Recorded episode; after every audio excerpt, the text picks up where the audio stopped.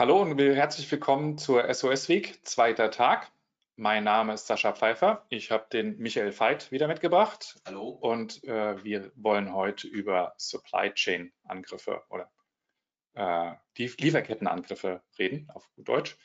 Äh, wie gestern auch haben wir äh, Kollegen, die den Chat betreut, das heißt im Bereich Fragen äh, von dem GoToMeeting-Tool äh, können Sie Fragen loswerden zu Softwareprodukten, zur Technologie und zu dem, was wir natürlich auch erzählen. Am Ende der Woche wird Ihnen außerdem die Aufzeichnung sämtlicher Folgen der SOS Week auch zugehen. So, in medias res. Wie können Sie sich vor Supply Chain Angriffen denn schützen, Michael? Ja, also äh, in der letzten Folge gestern haben wir eher so die Technologien vorgestellt, was Schadsoftware so alles macht, wie die, wer die Akteure sind, dass es hauptsächlich um Geld geht, ja, manchmal natürlich auch Sabotage, Spionage und auch so Wege, äh, wie die Angreifer überhaupt erstmal es schaffen, Unternehmen oder auch Behörden, Regierungen, Organisationen zu infizieren. Da haben wir so Themen beleuchtet wie Phishing, ja, das mit dem entsprechenden Anhang, Word-Dokument mit Makros oder so Sachen, aber auch den USB-Sticks, ob die verloren sind, ob die zugesendet wurden, dass die in Wirklichkeit heute Tastaturen sind und keine Speichermedien mehr. Und aber auch, dass es als, sage ich mal, neue Art des Einfallswegs oder relativ neue Art des Einfallswegs diese Lieferkettenangriffe gibt. Und da wollen wir jetzt erstmal ein bisschen beschreiben, was so Lieferkettenangriffe sind, worauf das Ganze entsprechend beruht. Ich meine, in vielen Unternehmen, wie Sie kennen man kann nicht mehr alles selber machen. Ja, deswegen sind einfach Sachen outgesourced. Das gängigste Beispiel natürlich die Software, die man so einsetzt, ja, auf seinem System. Keiner programmiert sein Betriebssystem selbst oder stellt sich vielleicht sein, kompiliert sich sein Linux-Kernel selbst. Das heißt, man nimmt irgendwie Windows mit vielleicht Office-Produkten, Acrobat Reader ähm, und auch noch eine ganze Menge anderen Tools. Und ähm, das ist vergleichbar wie, sage ich mal, Unternehmen heute allgemein arbeiten weil ich glaube, jeder hat im Unternehmen Dienstleister, die dort ein- und ausgehen. Ja, also das dann sei es äh, das Sicherheitspersonal oder aber auch ähm, das Reinigungspersonal, was dort ein- und ausgeht und auch Zugangskarten für alles Mögliche hat. Genau, ja, ja es war äh, ein, ein Vorfall, noch gar nicht so lange her. Da hat ein Reinigungsdienst, also man vermutet, dass der Reinigungsdienst äh, das eben getan hat, aber es sah sehr danach aus, eben eine äh, un Video unbewachte Tür offen hat stehen lassen, in, äh, um quasi den Leuten, die äh, den eigentlichen Vorgang, nämlich den Diebstahl von Geräten durchführen wollten, damit äh, quasi den Zugang zum, zum Bürogebäude gegeben haben. Und ähm, die, das, das äh, Witzige dabei war, dieser, dieser, es, es war wohl ein, ein sehr geplanter Auftrag, weil obwohl in dem Gebäude relativ viele hochwertige Dinge überall rumlagen, also auch teure ähm, Laptops und so weiter, wurden nur ganz spezifische Modelle von, von Laptops zum Beispiel gestohlen, äh, und, obwohl irgendwie noch, noch teurere äh, Macs zum Beispiel rumstanden. Und sie haben auch große Geräte mitgenommen. Also es war jetzt nicht unbedingt nur dieses Thema, ähm, dass sie gesagt haben, ich nehme nur Kleinigkeiten mit, weil sich das einfacher und leichter transportieren lässt. Also es, da wurde schon quasi großflächig abgeräumt, aber sehr spezifisch. Also es war ein sehr geplanter Auftrag, durchkalkuliert. Also man war sich dessen voll auch bewusst, dass die, der, der, Zugriff äh, physikalisch zu dem, zu dem Gebäude wohl am einfachsten über den Reinigungsdienst bewerkstelligen konnte. Das heißt, da, da war man sich dessen bewusst, wie das Reinigungspersonal Zutritt zum Gebäude hat, äh, welche Möglichkeiten es gibt, welche äh, Videokameras installiert sind, also wo, wo man quasi uner, unerkannt ins Gebäude reinkommt. Das äh, die, diese Story äh, ist natürlich sehr, sehr ähnlich zu dem, was man gerade äh, sieht zum Thema Lieferkettenangriff, wenn wir uns dann gleich äh, Casea, SolarWinds und die anderen Themen anschauen. Also das, was im reellen Leben so stattfindet, äh, passiert einfach auch de facto in der IT. Ja, ja aber sag mal, also gerade jetzt nochmal Beispiel Reinigungspersonal, mhm. die kommen ja wirklich überall hin. Die Absolut. kommen in das Chefbüro, die kommen ja. ins Archiv, die kommen an die heiligsten Orte, wo die wichtigsten Daten entsprechend sind. Und die kommen natürlich auch überall hin, wo Rechner sind. Ja, das heißt, wenn ich da allein Zugriff auf meine Netzwerkdose habe mhm. oder hinten am PC so ein, so, ein, so ein Zwischending zwischen die Tastatur und den Rechner dazwischen schalten kann, so ein Keylogger, dann kann ich ja alles mitprotokollieren Beispiel. Also Absolut. das heißt, der physische Zugriff auf ein Unternehmen, um da drin zu sein, da habe ich ja praktisch volle Zugriffe auf alles, was da passiert. Absolut, ja. Also ich kann eben mit diesen, mit diesen äh, kleinen Dongles arbeiten, also äh, die kabelgebundenen Geräte quasi dann überbrücken und Tastatureingaben äh, zum Beispiel mitschneiden oder äh, am Bildschirm äh, Daten abgreifen. Das, das geht wunderbar. Oder ich bringe einfach einen eigenen Access Point mit oder ich bringe einen eigenen kleinen PC mit, so, so einen Raspberry Pi äh, mit einer SIM-Karte und stecke das in die Netzwerkdose und habe dann ohne äh, quasi einen, einen Hacking-Angriff von außen zu gestalten, ohne mir jetzt Gedanken machen zu müssen, gibt es ein Zero-Day, den ich ausnutzen muss, was wir gestern beschrieben haben,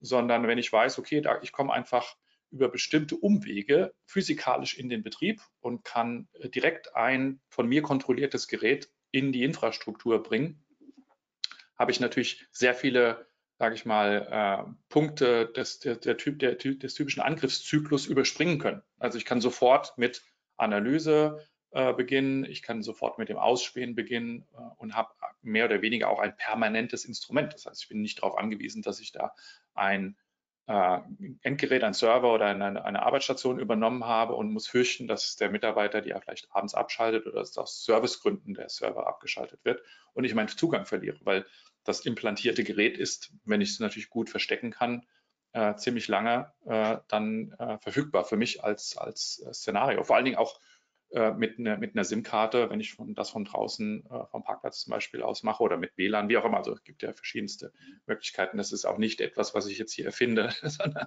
das findet leider so statt. Ja? Das heißt, Zutrittssysteme, kontro physische Kontrolle, Logbuch quasi der Ein- und Ausgänge äh, gehört leider zu, was wir Call to Action nennen. Also wenn Sie das bisher nicht machen, ja, da brauche ich vor allem auch keine Firewalls zu überwinden, um da irgendwie reinzukommen Absolut. oder irgendwelche Netzwerkgeräte, wenn da irgendwie Absolut. ich äh, per SIM-Karte heißt, ich kann von überall aus, kann ich einfach das Unternehmensnetzwerk hacken, mich da umschauen ja. und im schlimmsten Fall natürlich auch Daten stehlen. Ja, was wir gestern erfahren haben, dass das heute die gängige Taktik von Angreifern ist, dass sie gar nicht mehr verschlüsseln, weil das ja auffällt von irgendeiner Sicherheitssoftware, sondern einfach das Daten stehlen. Also ja. Ähm, das heißt jetzt aber, Sascha, was du gerade erzählt hast, man braucht in irgendeiner Art und Weise physischen Zugriff. Das heißt, man lässt sich vom was weiß ich, Reinigungsdienst anheuern und platziert dann irgendwas im Unternehmen. Ja, es, es, hört sich, es hört sich natürlich jetzt einfach an, sowas zu tun. Also erstens, ich brauche kriminelle Energie dafür. Ich, ich brauche auch dafür ein gezieltes Opfer. Das, also es ist ja nicht so wie dein, deine beschriebene Variante mit, mit Phishing, wo ich im Gießkannenprinzip hunderte, tausende, hunderttausende Unternehmen direkt einfach angreifen kann, ohne zu wissen, ob das eine Wertstellung hat, also ohne zu wissen, ob das äh, für mich relevant ist, jetzt ein, ein Unternehmen versucht zu unter Kontrolle zu kriegen, weil sie vielleicht gar kein, äh, gar nicht liquide sind, mich in, keine Ahnung, fünf Bitcoin auszuzahlen, was ja aktuell, glaube ich, immer noch viel, viel Geld ist. Aber äh, äh, diese, dieser physikalische Zugriff heißt ja, entweder dringe ich selbst in das Gebäude ein, äh, was schwierig sein kann, oder ich kenne eben die, die, den, diesen Teil der Infrastruktur. Ich weiß über Wachdienste, die ich vielleicht bestechen kann. Ich weiß über Reinigungspersonal, das ich bestechen kann. Also ich, ich kenne die, diesen Teil der Kette sozusagen. Jetzt nicht unbedingt Liefer, aber ich kenne einen Teil der Kette, den ich für mich nutzen kann, äh, um, um eben meinen Angriff zu platzieren. Ich glaube, die, die Lieferkettenangriffe, die jetzt so durch die Presse gegangen sind, da war aber keiner vor Ort, sondern das ging alles über Software. Absolut. Ich würde sagen, wir versuchen jetzt gerade mal so die, die großen Angriffe der letzten letzten Jahres, sage ich jetzt mal, so ein bisschen Revue passieren zu lassen und auch vielleicht auch, wie man das analog in der, in der, wie man es in der realen Welt beschreiben könnte. Ähm, wenn man mal überlegt, wir haben ein Unternehmen und der Angreifer möchte da unbedingt rein. So. Und äh, er sieht aber, da gibt es Sicherheitspersonal. Die stehen an den, am Eingang, die mhm. stehen an Fenstern, die bewachen sogar die Hintertüren. Und dann überlegt der Angreifer, wie er dieses Sicherheitspersonal überwinden kann. Und ähm, was er herausgefunden hat, ist, die, die essen alle in der lokalen Kantine von dem Unternehmen mhm. und dann überlegt er, was weiß ich, wie könnte ich die denn einschlafen lassen? Und dann schaut er sich mal die Kantine an und sieht, dass der Koch immer, weil es so heiß ist in der Küche, das Fenster offen lässt und das auch abends noch zum Auslüften. Ja, und wenn das Fenster offen steht, dann steigt der, der böse Mensch da ein, mhm. der Angreifer, und mischt einfach das Schlafmittel direkt in das Essen von der Kantine. Mhm. So. Das kann man vergleichen mit diesem Angriff auf die Exchange-Server zum Anfang des Jahres. Ah, ja ja, also Hafnium, Proxy Logon, jetzt gerade die neue Variante Proxy Shell. Da war es einfach so, da war das, das Fenster nicht gut gesichert, sprich der Exchange-Server, den ganz viele Unternehmen einsetzen.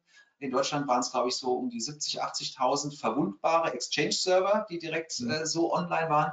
Ähm, und ähm, dann haben die Angreifer einfach diese ganzen offenen Kantinenfenster genommen und sind mhm. auf diese Weise eingetroffen, äh, eingedrungen und haben dann auch die, das Schlafmittel da reingemischt. Sprich, die haben dann über die infizierten Exchange-Server sich weiter im Unternehmen umschauen können. Ja, Absolut, die haben dann ja. praktisch das Sicherheitspersonal lahmgelegt, indem sie auf den Server drauf mhm. waren mhm. und haben sich dann im Unternehmen einfach weiterschalten. Vielleicht sollten wir das mal mit Playmobil das nächste Mal nachspielen. Ja. Okay. Ja, hört, sich, hört sich nach so einer Story an, die, als man das nachspielen könnte. Ja. Also Aber es ist, es ist wirklich äh, eben nicht an den Haaren herbeigezogen, weil diese, diese Beispiele, die wir versucht haben zu konstruieren, um äh, das in, in der IT-Welt quasi in eine Analogie zu überführen, gibt es tatsächlich. Also dieses äh, Kantinenessen zu vergiften, ist äh, eine, ich eine nicht häufig genutzte, aber tatsächlich schon vorhanden genutzte Masche. Ja. Oder die steigen einfach über das offene Fenster ein, was in der Kantine ist, ins mhm. Unternehmen. Das ist vielleicht auch die, eine Analogie einfach dazu, dass man eine Software einsetzt, die aus dem Internet erreichbar mhm. ist. Remote Desktop Protokoll war ja sowas anderes. Das ist auch so eine Fernwartungsfunktion für Microsoft Server, die zu Homeoffice-Zeiten auch für Fernarbeit verwendet, missbraucht mhm. wurde und dadurch auch Sicherheitslücken aufgerissen hat. Also, dass wenn man aber das ist noch nicht so ein wirklicher Lieferkettenangriff, ja. weil es ja praktisch, das ist die eigene Kantine, das eigene, äh, die, das Fenster, was da aufsteht. Absolut. Um jetzt mal in die Lieferketten reinzukommen, überlegen wir uns doch mal, wenn die Kantine nicht ihr Essen selbst herstellt, mhm. weil die keinen Koch haben, sondern die liefern praktisch nur das aus, was sie irgendwo bestellen. Also mhm. es gibt ja so Lieferanten für so Kantinenessen und ähm, dann kriegt man einfach diese ganzen Pötte mit dem Fertigfutter oder mit dem dort gekochten und verteilt das dann an die Mitarbeiter. Fertigfutter, so. ja, trifft es meistens. Und ein Lieferkettenangriff wäre jetzt, wenn ich schaue, oh, dieses Unternehmen bekommt seine, sein Kantinenessen von diesem Hersteller von Kantinenessen. Mhm. Und dann breche ich nicht bei dem Unternehmen ein, weil die vielleicht die Fenster richtig zumachen, ja, also die haben dann ihre Küche doch gut geschützt, sondern ich breche bei dem Hersteller von dem Kantinenessen ein, der vielleicht nicht so gut geschützt ist und mich da das Schlafmittel in das Essen. Ja, und wenn das dann geliefert wird an das Unternehmen, was ich eigentlich, äh, wo ich rein möchte und das Essen ausgeschenkt wird an die Sicherheitsmitarbeiter und dann schlafen die entsprechend ein. Und das ist was, das kann man vergleichen mit dem, was mit, was dieser Kaseya-Angriff mhm. jetzt, ja, so, so Mitte des Jahres war. Erklär mal, erklär mal den Leuten Kaseya, ja. für die, die es nicht kennen. Kaseya, das ist so eine Administrationssoftware, mit der Dienstleister für Unternehmen, die sich keine komplette eigene IT mit allem drum und dran mhm. leisten wollen, die praktisch Dienstleister für andere Unternehmen sind und dort Software installieren. Mhm. Ähm, Wartung durchführen, Sicherheitssoftware installieren. Die, mhm. die das heißt, diese Casea-Software hat relativ hohe Rechte ja. auf, den, auf den Endgerät. Das heißt, das ist ein lohnenswertes Ziel. Das muss ich auch als Hacker quasi vorher wissen, wenn ich, wenn ich so einen komplexen Angriff starte, äh, was habe ich denn davon? Also Casea hat offensichtlich, äh, sagen wir mal, genug Rechte auf den jeweiligen System, ist auch sehr verbreitet. Das heißt, ich greife dann möglichst eben nicht nur ein Unternehmen an, sondern viele. Äh, und dazu muss ich dann aber in dieser Lieferkette wissen, äh, gibt es Schwachstellen in der Software oder gibt es Schwachstellen bei dem Personal, das die Software äh, bedient? Ja, wir kommen ja später, glaube ich, auch nochmal dazu äh, zu diesem Teil der Schwachstelle. Aber das ist ja schon eine größere Lieferkette. Das heißt, ich habe einen, einen Lieferanten von Software. Ich habe IT-Unternehmen, die die Software bedienen, um letztendlich Unternehmen zu helfen, die äh, Unterstützung brauchen bei den täglichen Aufgaben der Softwarewartung, äh, der, des Backups, der Installation von neuen Software und so weiter. Genau, das ist, also ähm, ich kann das alles nicht selbst, sondern meine mhm. IT ist zu klein. Das heißt, ich beauftrage mein Systemhaus, meinen Dienstleister mhm. und der hat dann wiederum 50 oder 100 äh, oder ein paar hundert Kunden mhm. und für die übernimmt er einfach so, so Standard-IT-Dienstleistungen. Und die Casea-Software, mhm. das ist praktisch so die Administrationssoftware, die in allen Unternehmen installiert mhm. ist, die für die Softwareverteilung, für die Updates alles, alles da ist. So, so und, ja, wo, wo, war jetzt genau die Lücke? Also wenn wir haben ja unser Beispiel mit den Kantinenessen, wo ich verstehe, okay, dem Lieferant äh, da weiß ich, das ist die Schwachstelle. Also ich brauche ja eine, eine Sollbruchstelle. Ich brauche ja etwas, wo ich als Angreifer einfach rankomme. Also ich weiß, was ich in, in dem Lieferanten des Kantinenessens, äh, die benutzen äh, äh, keine Zugangsrestriktion, um in den Küchenbereich zu kommen. Das heißt, da kann ich einfach durch die angelehnte Tür schnell mal irgendwo was in, in das unter das Essen mischen, um dieser Analogie zu bleiben. Genau. Das heißt, wie komme ich jetzt äh, bei Casea daran, äh, etwas ins Essen zu mischen, also in deren Software zu mischen, damit äh, die, die ich quasi später das ausnutzen kann. Bei Kaseya ist es so aufgebaut, dass jeder Dienstleister, der viele Kunden verwaltet, mhm. der hat praktisch so einen Update-Server bei sich stehen. Mhm. Ja, also können wir gleich mal mit Windows Update mhm. haben, gibt es einen Kaseya Update Server und da kann man dann Software drauflegen, die dann wiederum über diese Infrastruktur, über diese, diese diesen mhm. Agenten, diesen Kaseya-Agenten, der auf allen verwalteten Rechnern im Unternehmen ist, läuft, über den dann Software verteilt wird. So eine Art Windows-Update, halt Kaseya-Update. Okay. So. Und diese Update-Server, die bei den Dienstleistern liefen, mhm. da gab es das offene Fenster. Mhm. Da gab es einfach die, die mangelnde Zugangskontrolle, okay. da gab es eine Sicherheitslücke und dann wurden praktisch diese Update-Server, die bei den Dienstleistern laufen, bei mhm. den Managed Service Providern, die wurden gehackt und dann wurde da praktisch nicht die normale Software, die verteilt werden mhm. sollte, ja, äh, auf die verschiedenen Unternehmensrechner, sondern da wurde böse Ransomware, böse Schadsoftware wurde da okay. hingelegt. Und ja, beim nächsten Update, wenn sich dann die verwalteten Rechner der vielen Unternehmen mhm. von dem äh, Server des Service Providers, der die verwaltet, was geholt haben, mhm. dann haben sie halt eine böse Software, eine Schadsoftware, eine Ransomware, wurde okay. da entsprechend verbreitet. Also wieder dann, was wir gestern besprochen haben schlichte Monetarisierung, ja. äh, um, um äh, sag mal, den, den, den großen Aufwand nicht zu betreiben, das muss man ja auch mal sehen, ja, wenn ich, wenn ich Unternehmen angreife, das ist ja schon gehöriger Aufwand. Ich muss die Schwachstelle finden, ich muss die Schwachstelle ausnutzen, ich muss das auch irgendwie dorthin bringen. Ja. Manchmal funktioniert der Weg über E-Mail nicht, also muss, muss ich komplexere Wege gehen. Besonders wenn ich sehr gezielt in bestimmte Industrien rein möchte, äh, wird das ganze Spektakel natürlich aus Angreifersicht äh, komplexer. Der ja. Angreifer hatte halt eine Sicherheitslücke gefunden auf diesen Kaseya-Verteilservern. Und ähm, normalerweise sind die Angreifer heute ja Wochen, Monate unterwegs mhm. in Unternehmen und wollten einfach, um möglichst viele Daten erstmal zu klauen. Und ganz am Schluss kommt dann die Ransomware-Verschlüsselung. Und bei Kaseya war das untypisch bei diesem Angriff auf die Kaseya-Infrastruktur. Das heißt, da wurden innerhalb von Stunden wurden praktisch ein paar tausend Unternehmen mhm. infiziert mhm. und dann wurde auch ganz schnell verschlüsselt. Der Hintergrund war, ähm, auf vielen von den Ver, äh, Unternehmen, die dann von Kaseya verwaltet mhm. werden, ähm, da lief natürlich auch Sicherheitssoftware. Und die Angreifer mussten von ausgehen, irgendeine von denen wird das, wird das erkennen. Mhm. Also die, die, die, Ransomware. Genau, die Ransomware ah, wurde okay. einfach erkannt. Deswegen haben die gesagt, wir machen das so. Zum einen machen wir das zu einem Zeitpunkt, wo die meisten Administratoren nicht vom Rechner sind. Ah, 4. Juli, ja. Genau, das war der Kaseya-Angriff lief los, der, mhm. der Ausrollen der Ransomware lief los am Freitag vor dem 4. Juli, ähm, Nationalfeiertag in den USA, wo selbst amerikanische Administratoren auch mal ins Wochenende gehen. Mhm. Das heißt, an dem Freitagabend vor einem langen Wochenende wurde das tatsächlich gestartet, damit von diesen Unternehmen doch ganz viele noch verschlüsselt werden konnten.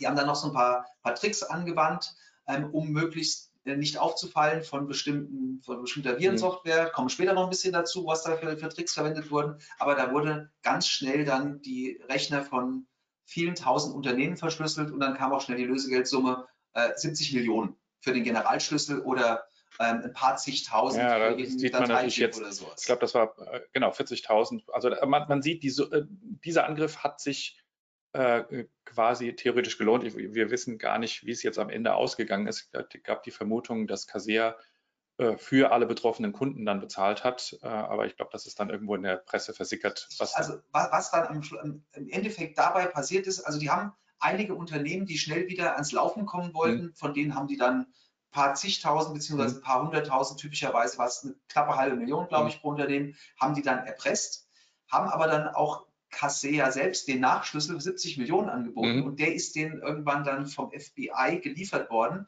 Den hatte der, das FBI mhm. übrigens schon ein paar Wochen lang, diesen Nachschlüssel, okay. hatten dann erst sehr viel später an Kaseya oh, wow. gegeben. Naja, also ähm, das, das, zeigt aber, das ist insofern von der, vom Zeitablauf eher ein bisschen untypisch mhm. gewesen, ja, dass die schnell verschlüsseln und nicht ja. erstmal Daten stehlen, aber die hatten einfach die Chance, ganz viele Unternehmen gleichzeitig in dem Moment zu erwischen. Ja gut, die, die Chance besteht ja auch, dass äh, der Hersteller der Software vielleicht aus Versehen die Lücke schließt. Das heißt, das äh, Fenster der, der, der, des Angriffs war natürlich sehr eng gewählt ja, an der mhm. Stelle. Ja. Aber man sieht, das ist äh, natürlich schon ein, ein, ein Einstieg in das Thema. Deswegen haben wir das auch als, als separate Teil der SOS-Week betrachtet. Äh, diese diese äh, Lieferkettenangriffe sind schon recht fies, weil man rechnet ja mehr oder weniger nicht damit. Das gibt eine recht große Vertrauensstellung in den IT-Dienstleister, in die Software, in die Verfahrensweisen äh, und dann wird man so ausgehebelt. Es gab ja noch ein anderes Thema, äh, auch so ähnlich äh, gelagert äh, mit, mit SolarWinds. Willst du das mal erklären? Ja? Genau. Um jetzt mal wieder bei unserem Kantinenbetreiber mhm, sowas, genau. Essen zu bleiben. ist ein Lieblingsthema von das, uns, Das ich, ist ja. im Endeffekt, ja, Essen. Mhm. Ja, ähm, also äh, um, um, in dem Beispiel zu bleiben, hat hier, wurde es hier noch sehr viel aufwendiger. Mhm. Also äh, was da praktisch gemacht wurde, ist, da gab es jemanden, der hat, ähm, der wusste, dass der Koch von diesem. Also wir sind jetzt wieder in deiner Analogie, genau, Fantasiewelt. Also, also ähm, das Unternehmen, was das Kantinenessen liefert, mhm. hat einen Koch. Mhm. So. Und der hat immer auf Chefkoch die neuesten Rezepte sich rausgeschaut. Meine Frau übrigens auch bei Chefkoch, mhm. die, ich kriege jede Woche irgendwie was Spezielles gekocht. Also auch der Koch von diesem äh, externen Unternehmen, was das Kantinenessen liefert, äh, geht auf das auf Chefkoch. Mhm. Und ähm, da gibt es dann einen, der immer gute Rezepte einstellt mhm. und dem folgt der. Ja, kann man auch folgen, so wie, bei, wie auf Twitter kann man auf Chefkoch auch folgen. Und dieser, der immer die Rezepte online stellt, ist aber ein Verbrecher. Mhm. Und der, der hat jetzt Wochen, Monate, Jahre lang hat er gute Rezepte online gestellt, bis er den dazu gebracht hat, diesen Koch von diesem externen Kantinenlieferanten mhm. äh, äh, dazu zu bringen, ihm zu folgen. Und dann hat er ein, weil weißt du, freitags gibt es immer Backfisch mit Remoulade, mhm. hat er ein neues Remouladenrezept online gestellt. Mhm. Und da waren ein paar Zutaten drin, die Schläfrigkeit bewirken. Mhm. Ja, gehen wir mal davon aus, dass das der, der, der Koch nicht wusste, dass das okay. Schläfrigkeit, aber ähm, und das hat er dem auch noch extra zugeschickt dann in der Nachricht, äh, Chefkoch-Chat, wie auch immer.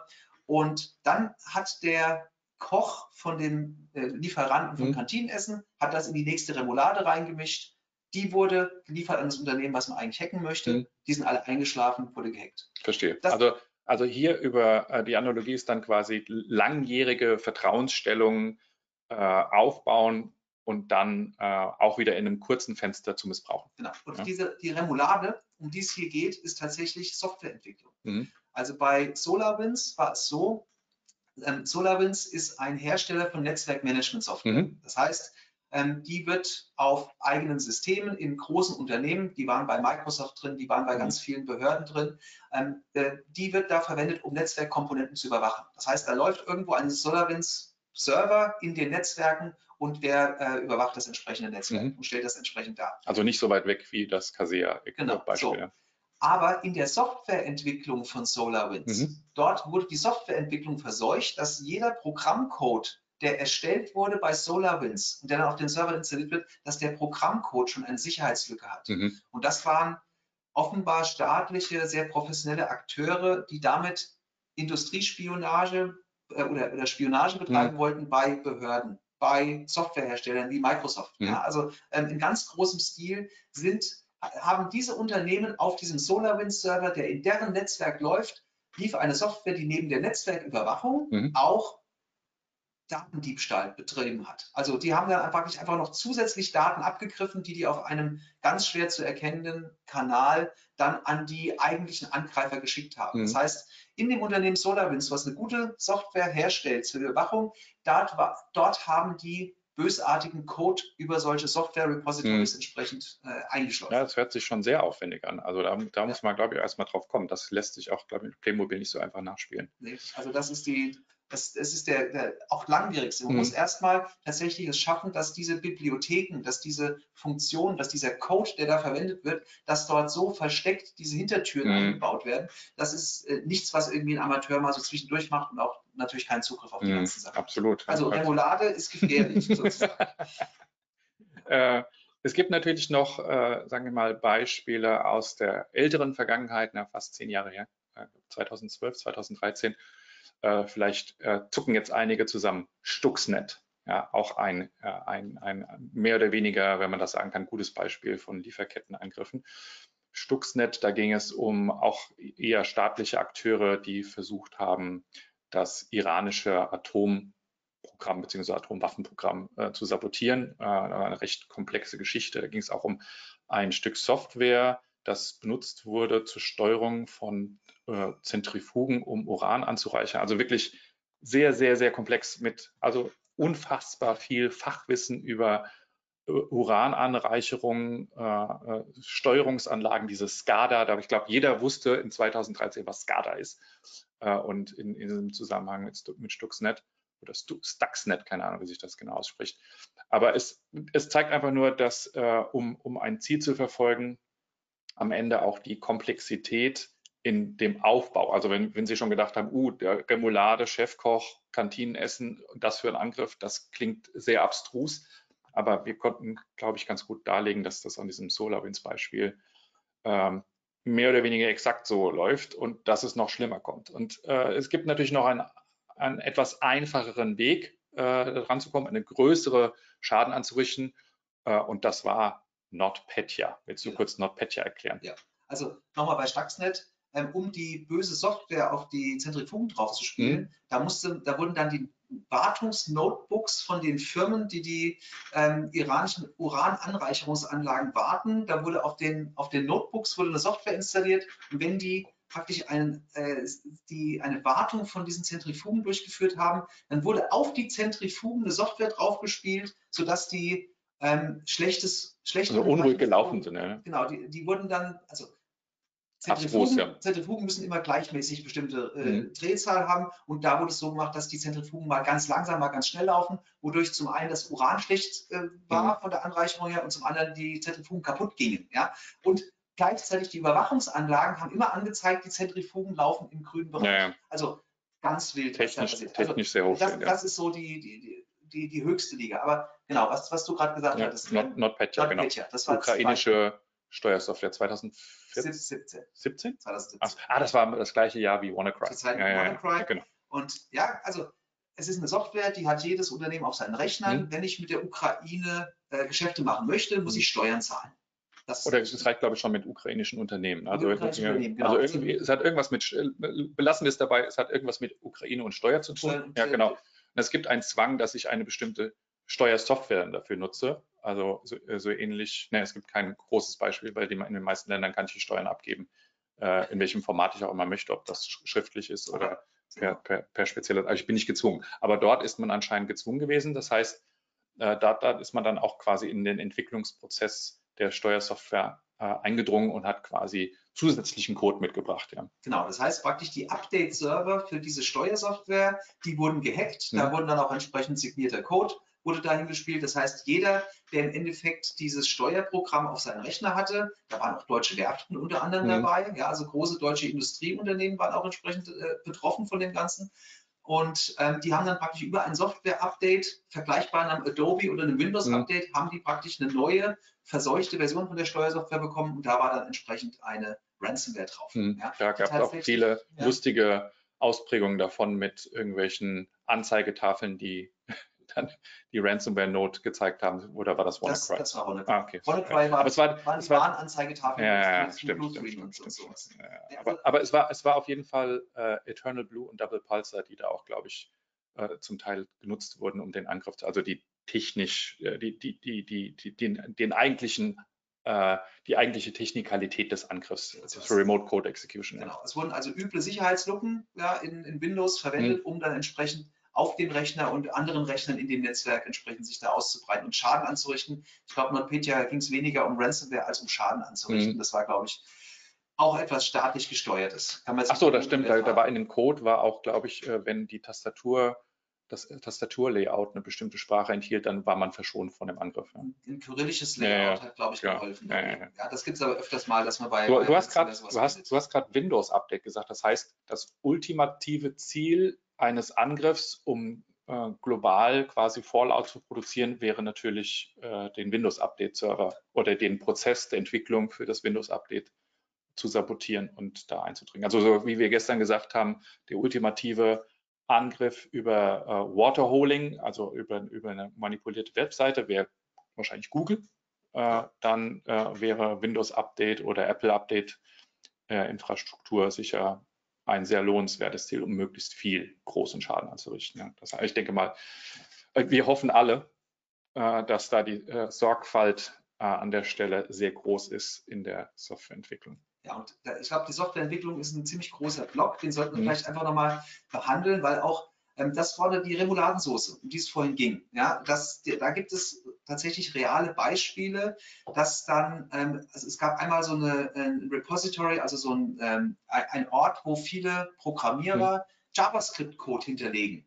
Und da war ein Programmierer, der sich immer daraus getan hat, der da ganz viel Beiträge schon geliefert mhm. hat. Und irgendwann hat er eine Komponente geliefert, die auf den Rechnern nach Crypto-Wallets gesucht hat. Mhm. Also das ist praktisch der Ort, wo man Bitcoins und Ethereum und all diese ganzen ähm, Dinge speichern kann auf lokalen Rechnern, verschlüsselt mit allem drum und dran. Und der hat praktisch in den JavaScript-Code, der eine ganz normale, reguläre Funktion hat, die viele Programmierer brauchen. Und er ging davon aus, wer programmiert, der ist auch affin für Kryptowährungen mhm. und hat dann auf den Rechnern der Programmierer ähm, und auf den, den, Rechnern, wo die programmierte Software eingesetzt wird, nach Crypto-Wallets gesucht. Mhm und den, deren Inhalt dann an den bösen Programmierer übertragen. Das heißt auch hier wieder langjährig äh, Vertrauen aufbauen, um dann irgendwann kurzfristig abzucachen. Genau, also das, das ist wirklich ein sehr aufwendiger und auch wenig zielgerichteter. Also die hm. Remouladensoße mit dem Gericht war, äh, das war im Prinzip so ein bisschen getürkt, weil dass genau dieser Koch jetzt die Remouladensoße einsetzt, das ist eher, äh, eher schwer mhm. vorauszusehen. Das heißt, solche Angriffe sind oft einfach sehr breit gestreut mit der Hoffnung, dass jemand den bösen Code da einsetzt. Mhm. Bei SolarWinds war es so, dass man sich ganz konkret in deren Softwareentwicklung eingeklinkt hat. Du hast doch irgendeine so Sportanalogie, du bist so ein Sportmensch, oder? Ähm, ja, genau. Also ähm, man kann es im Prinzip so ver vergleichen wie, ich, hab, ich bin im Sportverein, ich sage nicht welchen Sport, glaubt mir eh keiner. Ähm, ähm wenn, ich, ich dann, wenn ich dann einen Kumpel seit, seit Jahren habe, den ich einfach wirklich mhm. gut kenne und ich meine, diesen Kumpel gut zu kennen und irgendwann fahre ich in Urlaub und ich habe eine Katze und die muss versorgt werden und dann gebe ich dem einen Schlüssel für meine Wohnung und ich komme zurück und die Wohnung ist ausgeräumt. Mhm. Ja? dann kannte ich ihn wohl doch nicht so gut, wie ich gemeint habe zu kennen. Ja, also langjährige Vertrauensverhältnisse durch gutes Code liefern, mhm die reichen oft einfach nicht aus. Also es sind tatsächlich, da sind auch böse Menschen drunter, wobei diese Angriffe nicht so häufig sind, muss man sagen. Ja, okay. Aber es gibt ja Techniken, um entsprechend diese, genau. dafür zu sorgen, dass der Kumpel in Ordnung ist. Und man, man hofft zu glauben, dass der Kumpel in Ordnung ist. Ja. ja. ja also Zertifikate, Code-Zertifikate ist sicherlich äh, ein extrem probates Mittel, um ähm, sage ich mal, Vertrauen zu schaffen in, in den Herausgeber der Software, in den Herausgeber auch von Codeschnipseln. Ähm, das heißt, äh, wir vertrauen dem Windows-Update, weil Microsoft eben diese Updates äh, signiert. Äh, das heißt, das Unterschummeln von äh, fälschlichen Updates äh, wird damit nicht 100 Prozent, weil diese 100 Prozent gibt es leider nicht, äh, wird damit unterbunden. Aber wir sehen auch Beispiele, äh, dass man äh, Zertifikatketten aufbrechen kann und nutzen kann, um auch damit zu suggerieren, dass es gutes Zeug ist. Vielleicht eine Sache gerade ja. noch zu Microsoft.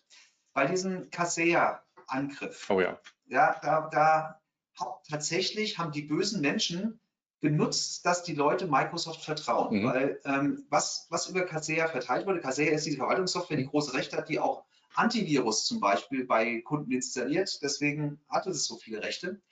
Die haben dann tatsächlich bei diesem Angriff eine Microsoft Defender, also der Antivirus von Microsoft, mhm. und zwar eine Version von 2014, haben die verteilt und diese äh, Microsoft Defender Version von 2014 hatte einen Bug und konnte verwendet werden, um dann im Netzwerk mehr Rechte zu mhm. bekommen, mhm. sich auszubreiten. Das heißt, die haben das gute Zertifikat, was die Defender-Version mhm. von 2014 hat, haben sie ausgenutzt, dass auch moderne Antivirensoftware der Software von Microsoft zum Beispiel vertraut. Mhm. Also das ist etwas, was ziemlich selten ist. Man, man, nennt das im Prinzip Bring Your Own Bug, mhm. so als, als Technologie. Bedeutet also, ähm, Kaseya hat ebenfalls überprüft, dass ein Microsoft-Zertifikat da ist. Mhm. Ja, und der Antivirus auf den äh, Unternehmen, die gehackt wurden, hat ebenfalls überprüft, ist das eine echte Microsoft-Komponente? Mhm. Und es war eine echte Microsoft-Komponente, aber von 2014 mit einem Bug und der wurde dann ausgenutzt, um das Unternehmen weiter zu mhm. infizieren. Also auch Zertifikate sind kein hundertprozentiger Schutz ja, weil manchmal wird auch schlechte Software unterschrieben und diese Zertifikate werden dann nicht, diese Unterschrift wird dann nicht zurückgerufen. Ja, mhm. so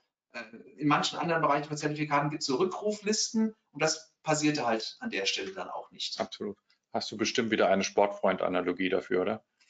Ja, genau. Also das ist im Prinzip der gute Freund, äh, den man wirklich schon ellenlang kennt mhm. und den man irgendwann mal gebeten hat, auch die Katze im Urlaub zu füttern, der aber mit der Zeit tatterig geworden ist. Mhm. Der war früher ganz zuverlässig, hatte das perfekte Gedächtnis. Mittlerweile lässt er halt ab und zu mal die Tür offen stehen.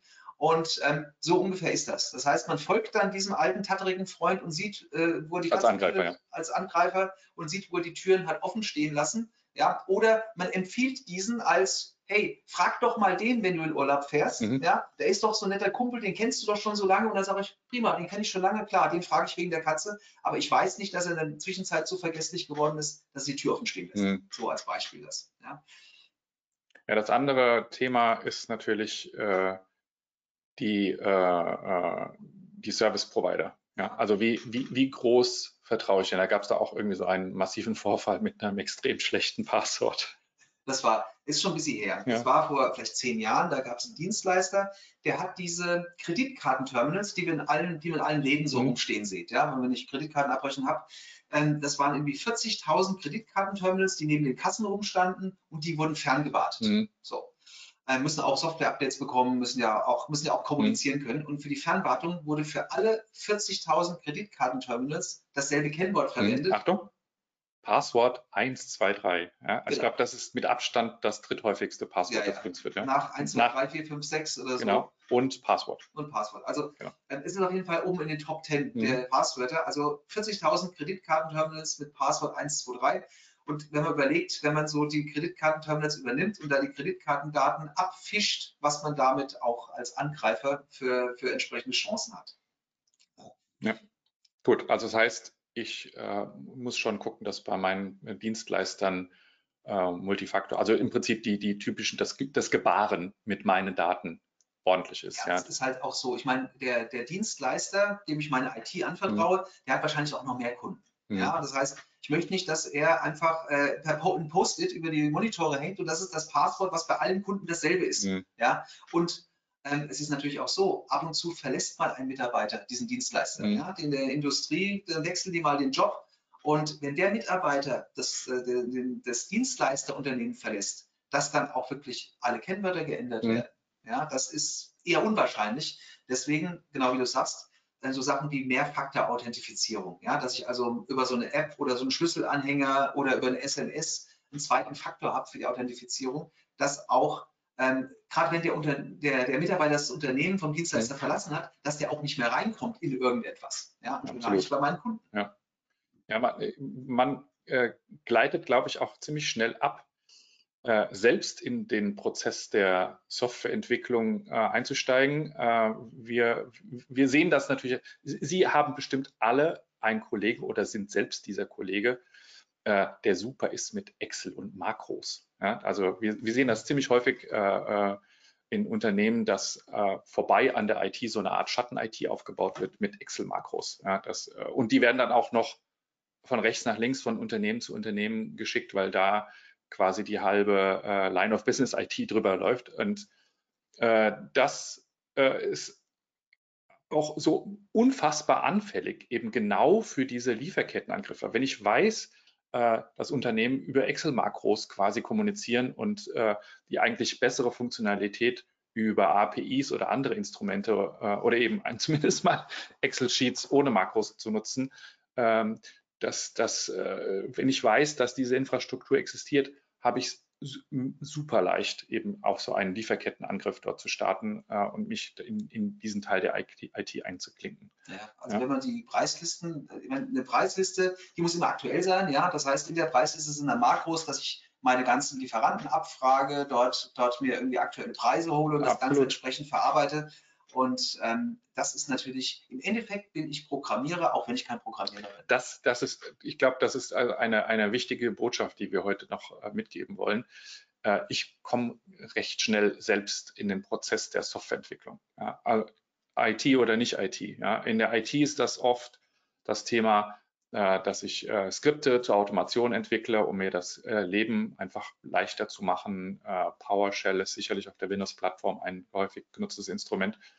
Und äh, das kann ich natürlich auch ausnutzen als Angreifer. Das heißt, wenn ich in, in, in bleiben wir einfach bei, äh, bei einem Phishing-Angriff äh, mit, einem, mit einem Dokument, äh, das dann in der Lage ist, auf dem Endgerät Code auszuführen. Und ich finde unsignierte PowerShell-Dokumente, die äh, PowerShell-Skripte, äh, die die IT dort hinterlassen hat, um Dinge zu automatisieren. Wunderbar. Das ist natürlich dann das Hackerparadies, weil darüber äh, äh, kann ich mich dann weiter verbreiten. Ich sehe auch, was die Software dann tut oder was dieses Codeschnipsel tut. Also diese unglaublich. Ich komme eben selbst schnell in diesen Teil der Softwareentwicklung. Das gilt für Excel-Makros genauso. Ja? Ein Excel-Makro ist nicht nur, weil es Makro heißt, trotzdem ein Stück Software, äh, das ich das ich zusammenbaue. Und wenn ich das nicht signiere, zum Beispiel, um es sicherer zu machen, um es auch kenntlich zu machen, das kommt von mir und genau nur in dieser Ausprägung ist es sicher und alle anderen Varianten davon sind eben nicht von mir und nicht sicher, äh, kriege ich ein bisschen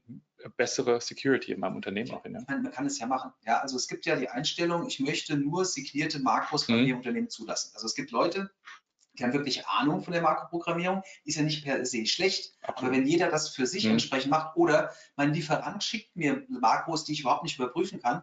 Also man, man kann im Prinzip schon sicherstellen, dass zum Beispiel auch ein E-Mail-Anhang, der geöffnet wird, irgendein Excel bei mir im Unternehmen oder ein, ein Word, dass das nur signierte Makros sind von von, Leuten, mhm. von denen ich weiß, dass sie das gut machen können. Das ist ja nicht per se schlecht. Ich, ich kann es ja so machen. Viele Unternehmen machen es nicht, weil wir brauchen es halt. Hm, Viele genau. uns halt äh, diese unsignierten Markus. Ich muss um. Ich also muss ja arbeiten. Ich, ich, also wir kriegen recht häufig so eine Anforderung, macht bitte alles sicher. Aber von dieser E-Mail-Adresse kommt immer jeden Montag ein E-Mail mit einem Excel-Sheet mit Makro als Anhang. Das muss auf jeden Fall durchgelassen werden. Ich meine, das ist ungefähr die Beschreibung vom Vorhof zur Hölle, würde ich mal sagen, weil das öffnet genau jedem Tür und Tor darüber einen Angriff zu starten. Deswegen, ja. man kann natürlich auf die Lieferanten einwirken, sagen, Leute, die Vorgehensweise ist nicht sicher. Ja? Hm. Bitte macht es, wir stellen euch APIs zur Verfügung, wir stellen euch sichere Wege Absolut, der Authentifizierung ja. zur Verfügung, da kann man das auch machen. Aber das war jetzt mal das ganze Thema äh, Softwareentwicklung im Unternehmen, die keiner als Softwareentwicklung auf, auf dem Schirm hat. Ähm, ich glaube, für, für alle äh, für, für, die meisten Unternehmen ist es auch wichtig, dass sie jetzt überlegen, ja, was mache ich jetzt? Wem vertraue ich jetzt? Absolut, wie kann ja. ich denn so eine Vertrauensstellung, wie kann ich denn sicherstellen, dass das Unternehmen ordentlich hand äh, oder, oder agiert und ordentlich vorgeht?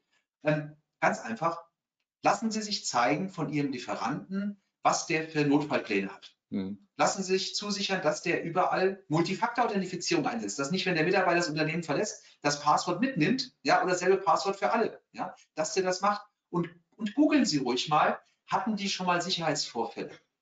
Und wenn ja, wie sind die damit umgegangen? Sind die offensiv nach draußen gegangen, haben gesagt, hey, wir haben hier ein Sicherheitsproblem, bitte macht sofort alle das und das, ja, wir stellen euch alles zur Verfügung, oder haben die versucht, das unter den Teppich zu kehren? Mhm. Das gibt ein Indiz, ob das ein vertrauenswürdiger Geschäftspartner ist, mit dem du Sachen machst. Es gibt auch genügend viele Zertifizierungen mhm. für die Dienstleister äh, und auch für solche äh, Security oder Service Operation Center Betreiber, die dann darlegen müssen, wie sind die Praktiken. Ja, also pa Passwort und äh, Multifaktor-Authentisierung ist ja, halt, glaube ich, das absolute, der absolute Mindeststandard, aber da geht es ja halt darum, wie mit Daten umgegangen wird. Also diese Abfragen können wir, äh, müssen wir im Prinzip dem Hersteller stellen. Ja, also das stellen sie auch uns regelmäßig. Wir haben diese Zertifizierung auch für unsere Software auf jeden Fall äh, auch öffentlich dokumentiert, äh, dass wir nach bestem Wissen und Gewissen äh, nach dem Stand der Technik genau diese Zertifizierung ablegen, wie unsere Software gebaut wird. Ja. Ein positives Beispiel, oder sagen wir es mal so, wir haben ja der Casea heute mal ein bisschen mhm. breit getreten. Nachdem die wussten, dass darüber was Böses verteilt wird, hatten die innerhalb von, ich glaube, einer Stunde oder zwei Stunden, hatten die ihre Serverinfrastruktur bei allen Dienstleistern abgeschaltet. Ja? Die also ziemlich Kontrolle die gehabt. Die haben einen Notfallplan gehabt, die haben einen roten Knopf, den sie gedrückt haben und dann ist tatsächlich das Ganze gestoppt worden an der Stelle. Ja? Also die waren vorbereitet auf mhm. sowas. Und das ist in dem Fall positiv zu sehen, ja, auch wenn sie die Sicherheitslücke in den Update-Servern haben. Also Absolut, also, ja. Aber trotzdem, und äh, äh wir, wir, wir kommen natürlich als Software so ein bisschen aus der äh, äh, Gegenindustrie äh, und wenn, wenn man das mit, mit Endpoint-Sicherheit oder Serversicherheit betrachtet, äh, machen sie nicht so viele Ausnahmen. Äh, das spielt keine Rolle, ob sie jetzt äh, Sophos als Endgerätesicherheit einsetzen oder einen anderen Hersteller, aber Ausnahmen für die Verwaltungswerkzeuge, für Backup-Werkzeuge und für irgendwas, was auch nur im entferntesten in diesen Lieferketten-Angriffsprozess einsteigen könnte, öffnet halt dann noch mehr Tür und Tor. Das ist ja eigentlich alles. Also früher hatte man, haben viele Hersteller von irgendeiner Anwendungssoftware gesagt, muss, das muss vom Scan ausgenommen mhm. werden, von Virenscannern. Ja, weil Virenscanner machen Sachen langsam oder die, die können mal irgendetwas stoppen. Also das ist tatsächlich eine ur, ur, uralte Sicht. Also heute ist es so, dass man praktisch nichts mehr vom Scan ausnimmt, weil man mhm. kann nichts vertrauen. Beispiel Casea. Ja, also in dem Moment ähm, äh, eine vermeintlich vertrauenswürdige Software. Es gibt eigentlich niemanden, dem man wirklich vertrauen kann. Ja, das heißt, man muss tatsächlich ähm, maximale Sicherheit und alles überprüfen. Ja, die, Absolut, ja. Die, die Endpoint-Software, die stoppt heute nichts und, mehr. Die und überprüft halt nur. Ich glaube so, dass die, die, die Ultima Ratio ist auch, äh, nutzen Sie einen zweiten Anbieter, um den ersten Anbieter zu überprüfen. Ja, also nutzen Sie Managed, äh, ver, managed äh, verwaltete Dienstleistung, Managed Services, äh, um auch eben diesen Teil der Infrastruktur mit überprüfen zu lassen. Äh, zwei Augen, äh, vier Augen sehen eben mehr als zwei. Und äh, ich denke, damit können wir es auch heute erstmal äh, belassen. Morgen nochmal ein ganz spannendes Thema, äh, nämlich äh, Cyberversicherung. Genau. Da hast du, glaube ich, einen Gast. Genau. Tauschst du mich aus, ich Schuft? Ja. Morgen einen, einen hochkarätigen Gast. Das ist der Nikolai Landzettel. Der ist äh, Geschäftsführer eines Systemhauses und der ist Gerichtsgutachter unter anderem für Cyberrisikoversicherungen. Und der hat da sehr schöne Anekdoten, wie Cyberrisikoversicherungen äh, vorgehen, mhm. ja, auf was man achten muss, wenn man eine abschließen möchte und verhindern möchte, dass die nicht zahlen, wenn irgendwas passiert ist. Also schalten Sie auch morgen wieder ein. Ja, das, ich denke, wird morgen äh, wirklich ein äh, interessantes Interview, was wir da entsprechend führen und vielleicht genau. noch ein paar Informationen zum Thema Cyberrisikoversicherung geben können. Genau, und am Donnerstag schauen wir uns noch zum Abschluss die nächste Generation der Sicherheit nochmal an. Genau. Wenn Sie jetzt ein paar Euro in die Hand nehmen wollen, weil Sie sagen, ich möchte, dass mein Unternehmen so die hm. nächsten Jahrzehnte oder Jahre überlebt, ähm, wo sie dann diese Euros sinnvoll ins, äh, investieren. Eine Möglichkeit. Eine Möglichkeit, auf jeden Fall. Wir, wir danken äh, äh, wiederholt für die rege Teilnahme. Äh, ich hoffe, es hat Ihnen gefallen. Hinterlassen Sie vielleicht ein bisschen Feedback. Das hilft uns sehr, äh, das richtige Format für Sie zu finden und die richtigen Inhalte für Sie zu transportieren. Und wir freuen uns auf jeden Fall, Sie morgen und übermorgen wieder an den Bildschirmgeräten begrüßen zu können. Danke. Vielen Dank. Bis dann.